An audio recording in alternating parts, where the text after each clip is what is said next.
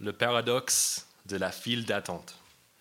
C'est le titre d'un article du Monde datant d'avril 2015 qui explique qu'en fait, nous aimons les files d'attente. J'imagine que ce n'est pas forcément la première chose qui nous vient à l'esprit quand on arrive à la caisse chez Carrefour et quelqu'un est en train de rédiger un chèque pour l'achat de 5 euros. On se dit, mais qu'est-ce qui se passe? Il y a son contact maintenant. Mais... Peut-être c'est peut-être pas la première chose qui arrive dans nos esprits quand on est au bureau de poste et la queue ne semble jamais avancer. Et on ne va pas même commencer à en parler de la préfecture et ces files d'attente qui font peur même aux plus courageux d'entre nous. Même si ça prend un peu plus de temps de faire la garde surprise sur Internet, ça prend un mois, deux mois, au moins on n'est pas là pendant trois heures, quatre heures. Euh, une fois, je suis allé, j'ai pris un petit euh, numéro, je suis allé, j'ai mangé, pas juste un sandwich, mais entrée, plat, dessert. Je suis revenu et il y avait quand même une heure, deux heures d'attente avant d'être servi. oh, ces files d'attente, moi, j'aime pas. Cependant, même si ça n'a pas l'air vrai jusqu'ici, selon cet article du Monde, il existe bel et bien des files d'attente qu'on aime. Qu'on aime, pardon. Mais quelles sont ces files d'attente? Il propose plusieurs. Par exemple, la file d'attente devant les Apple Store la veille de la sortie du nouvel iPhone. Il y a aussi l'attente devant les Burger King il y a deux ans, euh, quand ils se sont relancés en France. Moi, j'ai fait partie de ces cas aussi. Il y a aussi euh, l'attente aussi souvent de toute la nuit, même dans la, pluie et tout ça, devant des guichets pour acheter un billet pour un concert, euh, pour notre groupe préféré, pour un événement sportif. Et qu'est-ce qui explique la bonne volonté pour, pour les gens d'attendre pendant des heures, même toute la nuit, dans ces queues, alors qu'on râle pour d'autres? C'est parce que ces filles d'attente, on a envie d'être là. C'est nous qui avons choisi d'y être. Et c'est pour cette raison que ces filles d'attente deviennent un peu des queues chics. Moi, j'étais devant l'Apple Store pour le nouvel iPhone. Euh, je sais pas. On vit ces, ces, ces files d'attente comme une expérience collective, un événement que l'on gardera en mémoire et que l'on pourra raconter à ses proches. Je pense qu'on est nombreux peut-être à être d'accord avec ce concept. C'est sympa d'attendre devant un guichet, pas juste pour n'importe quoi, mais vraiment pour le concert qu'on aime bien, avec les autres fans de, notre groupe préféré. C'est aussi bon, euh, c'est aussi sympa de prévoir les, vacances un peu bien à l'avance. Et comme ça, on peut parler. En fait, moi, je, cet été, je vais aller au Portugal. Ah ouais, tu es déjà allé. Il faut que tu me racontes comment ça se passe. Euh, qu'est-ce que je, qu'est-ce que je dois faire? Euh, Où est-ce qu'il faut manger, etc. C'est bien d'attendre. Ça fait partie du plaisir qu'on retire de ces voyages. Et je pense que c'est même vrai pour d'autres expériences dans nos vies aussi. Même peut-être qu'on l'attente et pas forcément agréable comme nos études. Je sais pas, il y a certains qui aiment les études, mais la plupart d'entre nous, on ne les aime pas. Mais à la fin, avec la reprise de diplôme, c'est vraiment satisfaisant. C'est trop bien. La recherche pour un boulot aussi, c'est normalement pas terrible. Ça peut être même horrible pour certains. Mais quand on arrive à en trouver un, c'est ouais, c'est trop bien. Et peut-être euh, c'est quelque chose d'autre qu'on euh, a, qu'on a entendu. On a dû entendre peut-être plus longtemps que prévu pour trouver notre conjoint, ou pour avoir un enfant, ou pour avoir un petit enfant. Mais quand ça, prend du temps, on est même plus joyeux euh, à leur arrivée. Et on peut regarder ce temps d'attente comme quelque chose qui nous a formés, qui nous a aidés à apprendre la persévérance. Cependant, à l'inverse de cela, si on est encore en attente, en attente d'un boulot, d'un conjoint, d'un enfant, l'attente pourrait être vraiment décourageante et pas heureuse comme les attentes euh, dont euh, l'article du Monde parle. Pourquoi? Parce qu'on ne sait pas quand on va arriver à la fin de la file d'attente. On ne sait même pas si on va arriver. Il n'y a pas d'Apple Store, à ma connaissance, devant lequel on peut passer la nuit pour trouver un conjoint ou pour avoir un enfant, même pendant cette période de Black Friday. Il y a certaines choses pour lesquelles on ne peut pas acheter. Il faut juste attendre. Et quelquefois, il faut attendre longtemps. Et ces périodes d'attente peuvent être vraiment dures. C'est vers deux longues attentes de ce genre qu'on va regarder euh, ce matin dans notre passage dans Luc chapitre 1, versets 5 à 25. Il y a d'abord une attente d'un couple pieux pour un enfant qui ne dure pas seulement quelques années, et pas juste euh, dix ans, mais plusieurs décennies sans espoir. Et aussi attente euh, de cette fois-ci plusieurs siècles de tout le peuple de Dieu pour l'arrivée de son salut promis. Et on en découvrira un peu plus sur ces attentes malheureuses dans les versets 5 à 7 de notre passage. Ensuite, on va regarder euh, une annonce incroyable de la part de Dieu qui change tout cela dans les versets 8 à 22.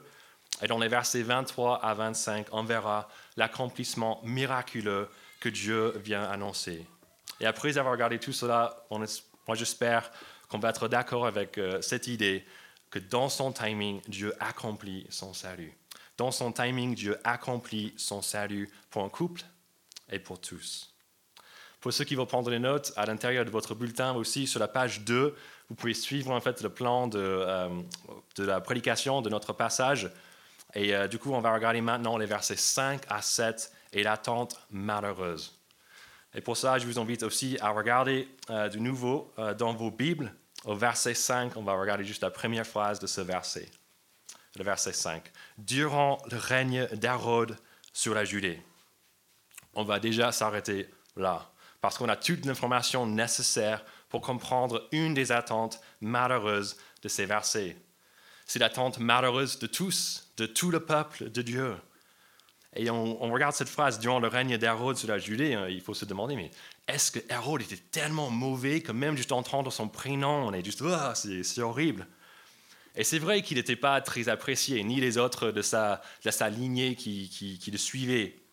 Mais ce n'était pas forcément euh, euh, ce qu'il faisait qui gênait le plus. Il a essayé de faire quelques réformes et ce n'était pas vraiment apprécié par la part du peuple, surtout au niveau prêtre, au niveau de culte de l'époque. Et c'est quelque chose que je pense qu'on peut comprendre aujourd'hui aussi. Il y a quelques réformes du gouvernement que plusieurs d'entre nous ne sont pas vraiment d'accord en ce moment juste euh, avec des gilets, et je vois personne avec, avec ça aujourd'hui, donc c'est bien. Mais en fait, euh, ouais, c'est quelque chose. Harold a fait ses réformes, ils n'étaient pas vraiment populaires, mais ce n'était pas vraiment ce qu'il a fait qui gênait le plus, c'était plutôt son identité, en fait, qui, qui il est. Pourquoi est-ce que ça gêne le peuple? Parce qu'il n'était pas le roi choisi du peuple. Non, il était juste, en fait un larbin de l'Empire romain auquel on était soumis. Ce que le peuple voulait, en fait, c'était l'indépendance euh, et un roi de la lignée de David, le plus grand roi de leur histoire, et sous qui ils, avaient vécu, en fait, des meilleures années. Dans notre ancien Syrie, dans Ésaïe aussi, et tout au long en fait, de l'Ancien Testament, on regarde que Dieu il fait une promesse aussi, qu'un jour, il y a un roi de la lignée de David qui va arriver, il, régnera à jamais. Et dans ces dernières euh, chapitre, ou même tout au long de Ésaïe, en fait, on, entend parler de ce roi avec plusieurs termes. Il est le fils, il est le serviteur, il est le loin, en fait, de Dieu, qui viendra annoncer la bonne nouvelle du royaume de Dieu. Et en plus d'Ésaïe, plusieurs euh, prophètes, en fait, prophètes après prophètes, qui sont, ils sont venus annoncer ce grand roi. Leur euh, livre de prophétie qui se trouve à la fin du Nouveau Testament, il y en a plusieurs, en fait, plusieurs de ces livres commencent avec presque la même phrase, ce verset 5. C'est euh, quelque chose comme Durant le règne de X ou Y roi, la parole de Dieu fut adressée à Ésaïe, à Agé, etc. Mais on est maintenant à plus de 400 ans depuis le dernier prophète Malachi. Il y a un grand silence radio entre Dieu et son peuple. La situation n'a pas du tout changé. Ils, restent sous l'autorité des païens. Ils ne sont pas contents. Et chaque jour qui, passe, doit leur faire penser un peu plus que Dieu les a oubliés. Mais cette attente nationale n'est pas le seul dans les versets 5 à 7. Il en reste une deuxième pour les personnages principaux de notre passage d'aujourd'hui qu'on va rencontrer dans ce verset 5 aussi. Regardez ce verset du nouveau avec moi. Le verset 5, Durant le règne d'Hérode sur la Judée, il y avait un prêtre du nom de Zacharie, de la classe d'Abia. Sa femme était une descendante d'Aaron et s'appelait Élisabeth. Zacharie et Élisabeth font leur entrée euh, sur scène dans ce verset. Et dans ce verset, les recherches euh, de Luc, euh, dont on a parlé la semaine dernière, des témoins oculaires, il a fait des recherches pour bien vérifier les choses, pour avoir plein d'informations. Ça se voit en fait dans, dans, ce passage. On apprend en fait plein de choses par rapport à Zacharie et par rapport à sa femme. Zacharie, il est un prêtre, et on commence à, voir qu'il fait partie de quelle classe? D'Abia, il, a une bonne lignée confirmée. Et c'est la même chose pour sa femme, qui est aussi une descendante de la lignée du premier prêtre Aaron. Donc, contrairement à Hérode qui avait une lignée qui n'était pas du tout confirmée, il ne faisait pas partie de la lignée de David, de la lignée des rois. Zacharie et Élisabeth, ils ont des bons lignées, des bons, ils viennent des, c'est vraiment, leurs, parents, ils étaient prêtres. Mais ce qui est même plus impressionnant par rapport à ce couple, c'est pas juste leur identité, mais c'est leur manière de vivre qui est décrite au verset 6. Regardez le verset 6 avec moi. Ils étaient justes devant Dieu. Euh, à la fin du verset, ils suivaient d'une manière irréprochable tous les commandements et toutes les lois du Seigneur. Ils étaient vraiment un couple phare. Tout a l'air très bien chez eux.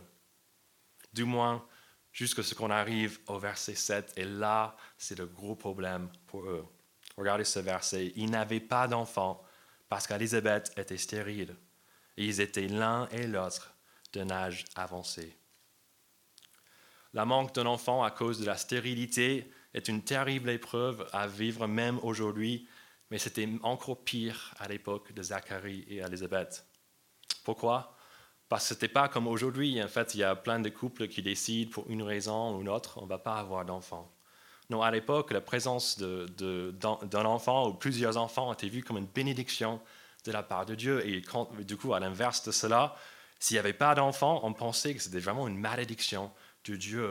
Si vous avez dû faire quelque chose pour être dans cet état-là. Euh, et du coup, euh, la stérilité, c'était vraiment une malédiction. Et euh, comme aujourd'hui, à l'époque, en fait, pardon, ils étaient c'était pas possible comme aujourd'hui aller euh, chez des médecins pour essayer de faire un FIV ou faire des démarches pour adopter un enfant. Ça n'existait pas. Et encore plus, c'était même pire pour Zacharie et Elisabeth parce qu'à la fin du verset, on apprend qu'ils étaient d'un âge avancé, c'est-à-dire au moins 60 ans.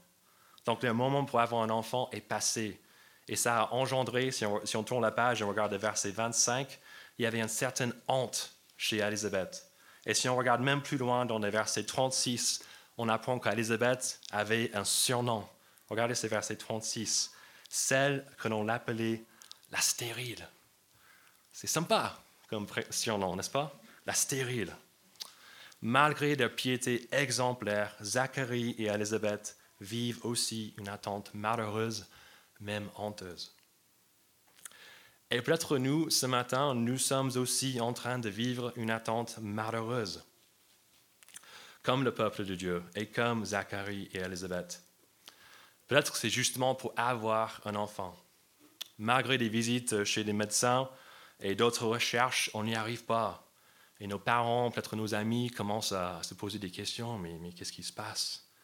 Peut-être notre attente, c'est pour un conjoint avec qui euh, on pourrait, sans bouler les étapes, avoir un enfant un jour. On est en train de mettre nos vies en ordre, on trouve un boulot, on achète un appartement, on s'approche aussi de Dieu pour être plus près vraiment spirituellement pour quand cette personne arrive, mais elle n'est pas là.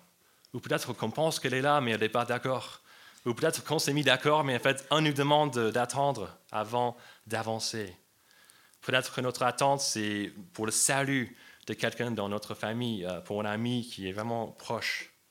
Ou peut-être qu'au niveau famille, on est satisfait, mais notre attente malheureuse, c'est plutôt lié avec nos études ou notre, notre travail.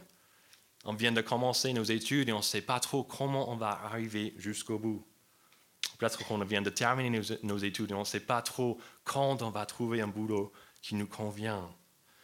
Ou peut-être que notre travail est juste, soyons honnêtes, c'est pourri et du coup on attend vraiment un meilleur poste ou la retraite. Ou peut-être qu'on attend quelque chose d'autre, comme plus d'argent, plus de respect. Ou peut-être euh, c'est vraiment, on est malade depuis longtemps et on attend une guérison. Et ce qui peut rendre cela encore pire, c'est justement si on est en train de faire des pas de foi vers Dieu. On est en train de s'accrocher à lui, mais rien ne change. On a fait notre part et maintenant Dieu doit faire un truc pour nous. C'est comme ça que ça marche, n'est-ce pas? Mes amis, si c'est notre cas ce matin, je nous invite à apprendre de l'exemple de Zacharie et d'Élisabeth. Malgré leur piété irréprochable au verset 6, ils n'avaient pas ce qu'ils désiraient le plus au verset 7. Même après c'était ce qui était sûrement 40 ans de mariage, ils restaient sans enfants. Et donc on peut apprendre d'eux qu'il n'y a pas de lien concret entre notre obéissance à Dieu et une vie plaisante et satisfaisante sur la terre. Dieu peut nous bénir avec ce qu'on veut, mais il peut aussi ne pas le faire, et cela ne veut dire pas qu'on est pire euh, que les autres. Et l'inverse est aussi vrai. Juste parce que tu as l'air d'aller euh, dans nos vies, ça ne veut dire pas que Dieu est content de nous qu'on lui appartienne. Non, cela veut dire seulement que c'est ou ce n'est pas la volonté de Dieu pour nous à ce stade.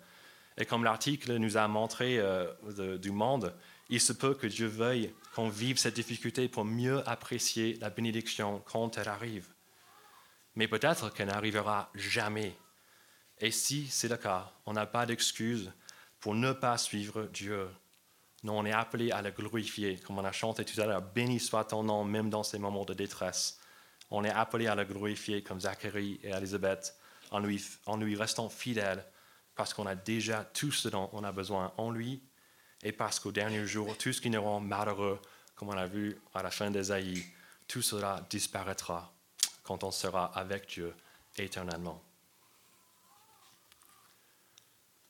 Cependant, il ne faut pas attendre le dernier jour pour apprendre le plan de Dieu derrière les attentes malheureuses dans notre passage de Zacharie et Élisabeth et de l'attente malheureuse du peuple.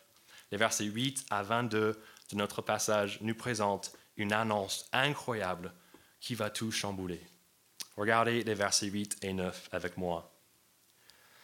Pendant que Zacharie remplissait sa fonction de prêtre devant Dieu, c'était le tour de sa classe, il fut désigné par le sort, d'après la règle en vigueur pour les prêtres, pour entrer dans le temple du Seigneur et y brûler le parfum.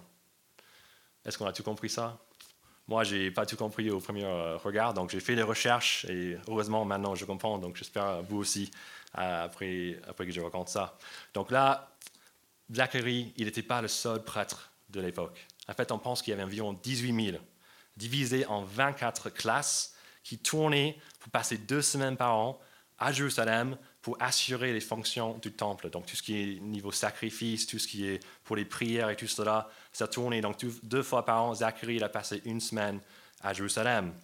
Et parmi ces, choses qu'ils ont faites au, temple, il y avait aussi un, vrai honneur pour deux hommes en particulier, tous les jours, un le matin et un le soir, qui pouvaient rentrer en fait, à l'intérieur du temple, euh, dans le lieu saint, et ils avaient euh, vraiment la possibilité de, brûler du parfum, de, mettre de l'encens euh, pour Dieu. Donc c'était vraiment un privilège, et c'est quelque chose qui arrivait seulement une fois dans la vie. il y a plein de prêtres qui n'ont jamais eu ce privilège. Et on voit pour Zacharie, il avait 60 ans à l'époque, il n'a jamais fait.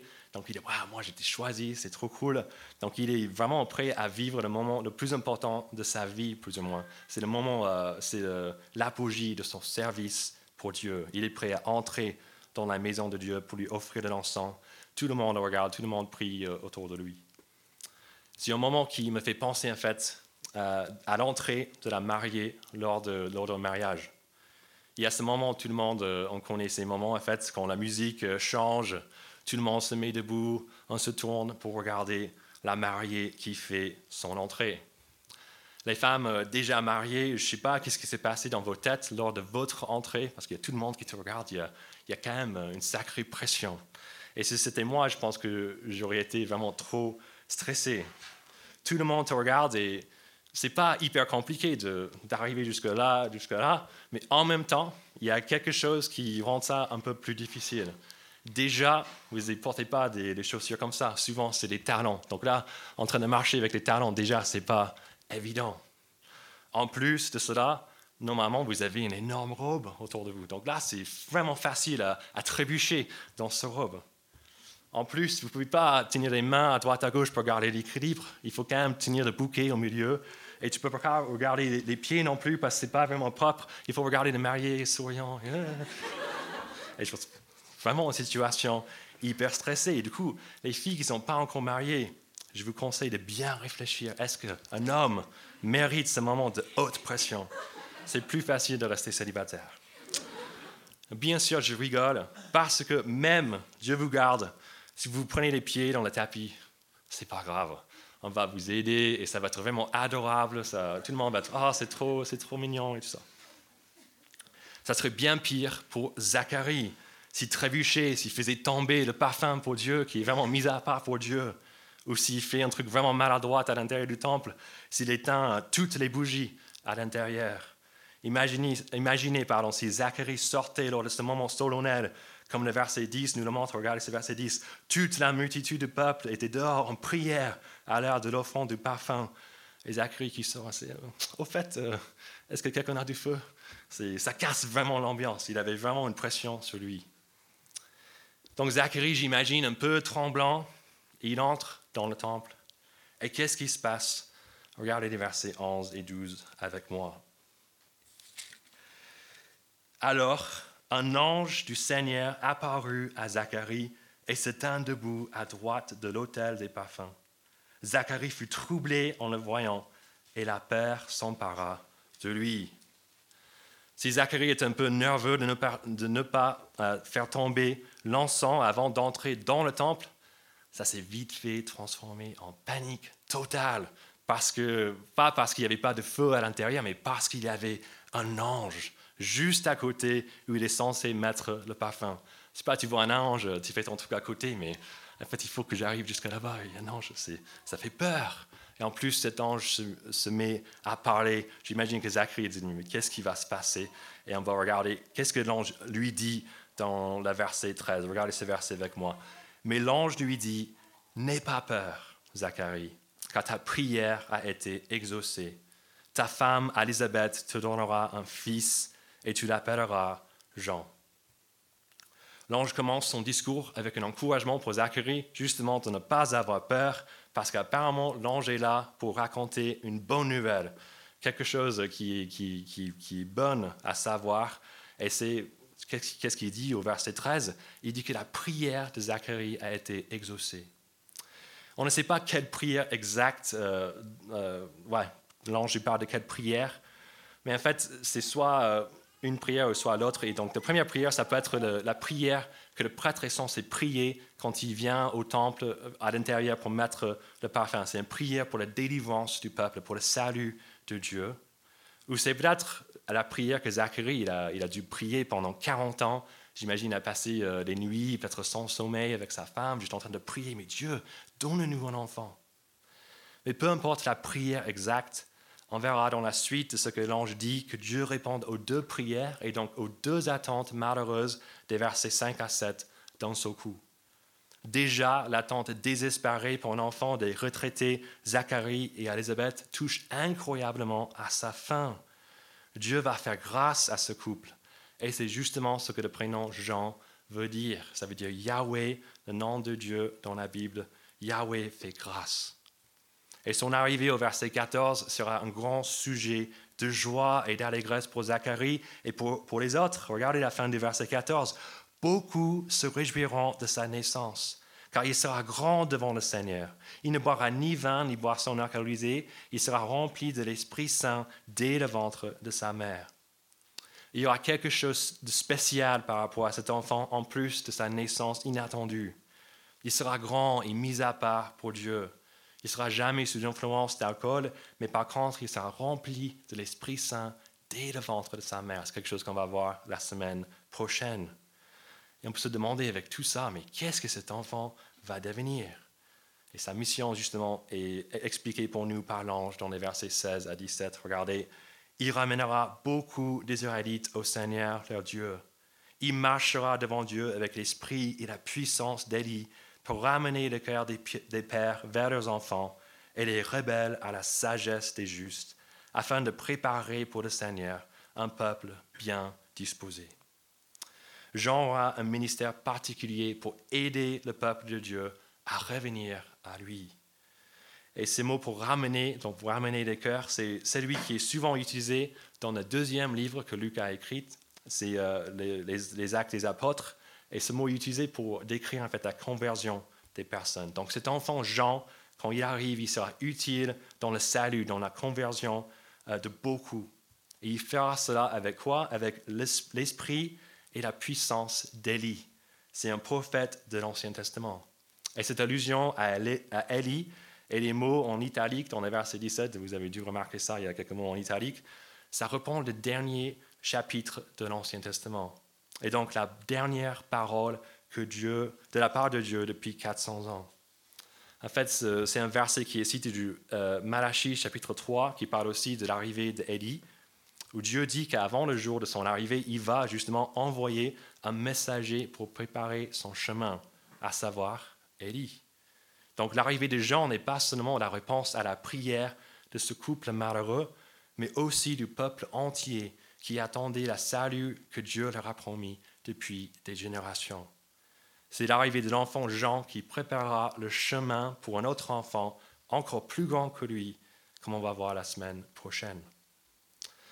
Donc les rêves, les prières de Zacharie euh, pour sa propre famille et pour son peuple viennent d'être exaucés.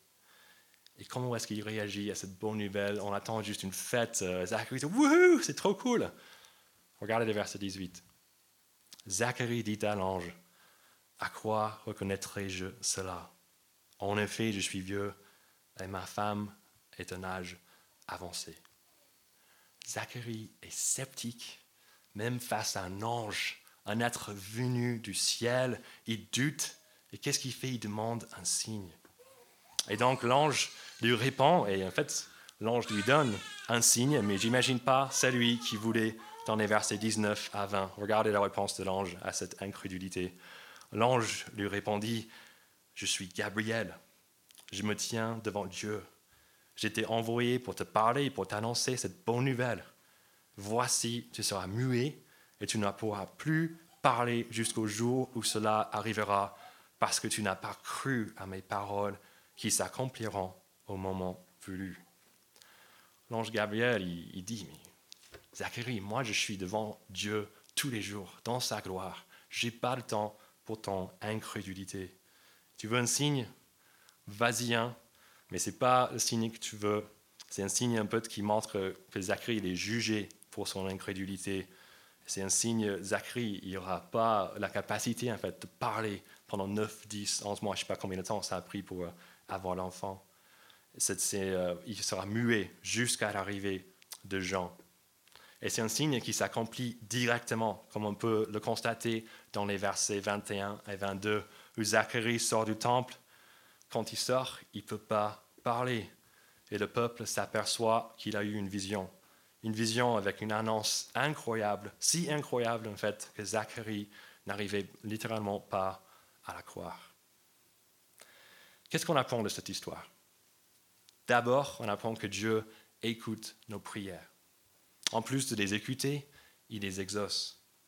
Quelquefois, ce n'est pas la réponse qu'on veut, et souvent, ce n'est pas dans notre timing. Le peuple priait depuis plus de quatre siècles sans que Dieu leur réponde. Il y avait même plusieurs milliers d'années en fait entre la première annonce du salut de Dieu dans le Genèse chapitre 3 verset 15 et les événements de notre passage. Mais Dieu écoute les prières et de son peuple et il tient ses promesses. Mais il répond dans son propre timing, qui est parfait, et de sa propre manière, qui est elle aussi parfaite. Donc n'abandonnons pas nos prières, même si les choses ne changent pas pendant un moment, pendant des mois, pendant des années, même pendant des décennies ou des siècles. Ce n'est pas une raison valable pour arrêter de prier. Et ce n'est pas non plus une raison valable pour devenir sceptique comme Zacharie et le peuple. Zacharie priait pour un fils et tout le monde priait avec lui pour le salut de Dieu. Il priait, mais Dieu, viens nous sauver, viens nous parler comme auparavant. Et qu'est-ce que Dieu fait dans cette histoire? Il répond exactement à leur prière. Il envoie son ange pour leur parler de nouveau. Dieu répond à la prière de Zacharie et son peuple. Mais face à un ange de Dieu, Zacharie reste incrédule et le peuple est aussi surpris euh, d'apprendre qu'il a eu une vision. Mais qu'est-ce que la foi? Il prie, Dieu répond, et il n'y croit pas. C'est juste, pourquoi vous avez prié? On voit, apprend de cette histoire qui font seulement des gestes religieux mécaniquement, sans croire que Dieu pourrait réellement agir. On peut être un peu sévère euh, sur Zacharie, s'il y avait un ange devant nous, moi j'aurais cru. Mais avant d'être avant trop sévère avec lui, avant d'être trop sévère euh, avec le peuple, on peut se demander, on peut se demander pardon, si on ne fait pas la même chose. quand on lit la Bible, quand on vient, on est là ce matin, quand on vient au groupe PEPS aussi dans la semaine, est-ce qu'on croit que Dieu peut réellement nous parler pendant ces moments? Est-ce qu'on prie en privé? Souvent on prie dans les groupes PEPS, les membres, on va prier tout à l'heure pendant la réunion membre, mais est-ce qu'on prie en dehors de ces événements? Et quand on prie, est-ce qu'on croit que Dieu peut vraiment répondre à nos prières, qu'il peut faire des merveilles? Nous sommes-nous devenus, avec le temps et l'inactivité présumée de Dieu dans nos vies, un peu incrédules comme Zacharie. Si c'est notre cas, prenons ce qui arrive à, Zacharie comme un avertissement pour nous aussi. Malgré sa piété et euh, tout ce qu'il a fait pendant sa vie, Zacharie ne va pas pouvoir profiter de cette bonne nouvelle du salut que Dieu est sur le point d'accomplir s'il reste incrédule. Et c'est pareil pour nous. Si notre incrédulité persiste, si on ne croit plus que Dieu peut agir, on peut se demander si on croit vraiment à la bonne nouvelle de l'Évangile. Et si ce n'est pas le cas, si on ne croit pas que Dieu peut intervenir comme ça, le grand jour que Jean est en train de préparer, le grand jour où Dieu arrive lui-même, ça ne sera pas un jour de salut pour nous, ça va être un jour de jugement, comme Malachie chapitre 3 nous raconte. Un jugement qu'on aurait bien mérité à cause de notre rébellion contre Dieu et à cause de notre incrédulité face à son salut qu'il est en train d'annoncer ici. Mais l'exemple de Zacharie nous apprend encore une chose. Il nous montre combien on a vraiment besoin de l'intervention de Dieu Zacharie, l'un des meilleurs du peuple, il était, verset 6, irréprochable dans sa conduite. Il n'arrivait pas à croire Dieu à parole. Il n'arrivait pas à lui faire confiance totalement. Cela nous montre combien nous avons, nous aussi, vraiment besoin de Dieu. On ne va jamais arriver à obéir parfaitement à Dieu. On a tous des moments de doute dans notre foi. Ou peut-être qu'on est ici ce matin, on n'a pas même une foi en Dieu, on trouve ça vraiment difficile, euh, ce, christianisme. Est-ce que, y a certains qui croient vraiment qu'il y a un ange qui est venu sur terre Il y a vraiment Dieu qui peut faire des miracles? Si c'est notre cas, c'est normal. On a besoin que Dieu nous fasse grâce, ce que le prénom Jean signifie. On a besoin que Dieu, au verset 17, ramène nous, les rebelles, à la sagesse des justes on a besoin que Dieu nous aide à être bien disposés à Jésus, ce deuxième enfant qui arrive la semaine prochaine, ou l'annonce de, son arrivée arrive la semaine prochaine. C'est Jésus-Christ, notre salut, qu'on va découvrir euh, par la suite dans notre série dans Luc. Mais comment est-ce que Dieu nous rend bien disposés à ce salut? Comment est-ce que Dieu nous rend bien disposés à Jésus? Comment est-ce qu'il nous aide à sortir de notre incrédulité et à lui faire confiance. Regardons les derniers versets de notre passage et l'accomplissement miraculeux, les versets 23 à 25. Lorsque ses jours de service furent terminés, il rentra chez lui. Quelque temps après, sa femme Élisabeth fut enceinte. Elle se cacha pendant cinq mois, disant C'est l'œuvre que le Seigneur a faite quand il a porté le regard sur moi pour enlever ce qui faisait ma honte parmi les hommes. Dans ces versets, on apprend que l'annonce incroyable des versets 8 à 22 devient une réalité. Élisabeth, cette femme très âgée, tombe enceinte. C'est que celle qu'on appelait la stérile, elle ne l'est plus. Et dans ces versets, c'est possible qu'elle ait aussi du mal à la croire pendant quelques mois. On ne sait pas pourquoi elle s'est cachée, mais peut-être c'est à cause de ça. Et du coup, quand ça devient clair que l'enfant arrivera au terme, elle montre cela publiquement. Et elle parle de la grâce que Dieu lui a faite et comment il a sauvé de sa honte parmi les hommes. Qu'est-ce que cette grossesse miraculeuse nous montre? C'est simple. Ça nous montre que Dieu peut tout faire, même dans les situations totalement désespérées. Il peut envoyer un ange. Il peut rendre quelqu'un muet et il peut commencer à accomplir son plan de salut, même dans, le ventre d'une femme stérile. Et donc, face à ce Dieu qui peut tout faire, ne restons pas incrédules. Laissons ces histoires vérifiées par des témoins oculaires nous aider à faire confiance à Dieu. Si on a encore des doutes, demandons à Dieu de nous faire grâce pour que nous puissions le croire et lui faire confiance encore plus.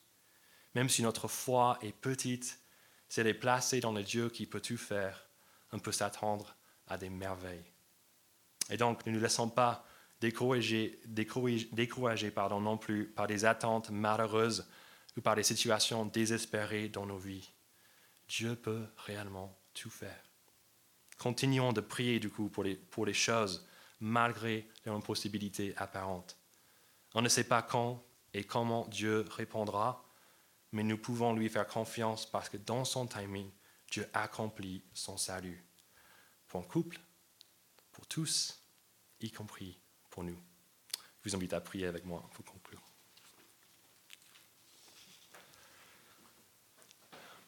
Dieu Tout-Puissant, merci pour ta parole et pour cette histoire qui montre ton amour à la fois pour ton peuple en entier et aussi pour chaque membre de ton peuple, pour Zacharie et pour Élisabeth. Envoie ton amour pour ton peuple avec le début de l'accomplissement de leur salut promis depuis des siècles. Et envoie ton amour pour Zacharie et Élisabeth avec la grâce que tu leur fais d'avoir enfin un enfant. Merci pour ta grâce et pour comment tu tiens tes promesses et pour comment tu accomplis ton salut. C'est vraiment incroyable. Seigneur, face à cette explication de ta puissance et de ta grâce, comment pouvons-nous rester sceptiques? Mais c'est bien trop souvent notre cas. Et donc, pardonne-nous, Père, pour notre incrédulité, pour notre rébellion contre toi malgré nos circonstances difficiles qui nous font douter, ramène nos cœurs à toi, notre Dieu. On s'appuie sur toi et ta puissance parce que tu es le Dieu pour qui rien n'est impossible. Fais grâce et sauve-nous de notre incrédulité. Aide-nous à te faire confiance de plus en plus et aide-nous à dépendre de toi en toutes circonstances en te priant pour toutes choses. Merci qu'on puisse avoir une pleine confiance que tu nous entends et que tu exauceras notre prière dans ton timing et d'une manière qui te rend le plus de gloire. Au nom de Jésus-Christ, notre Sauveur. Amen.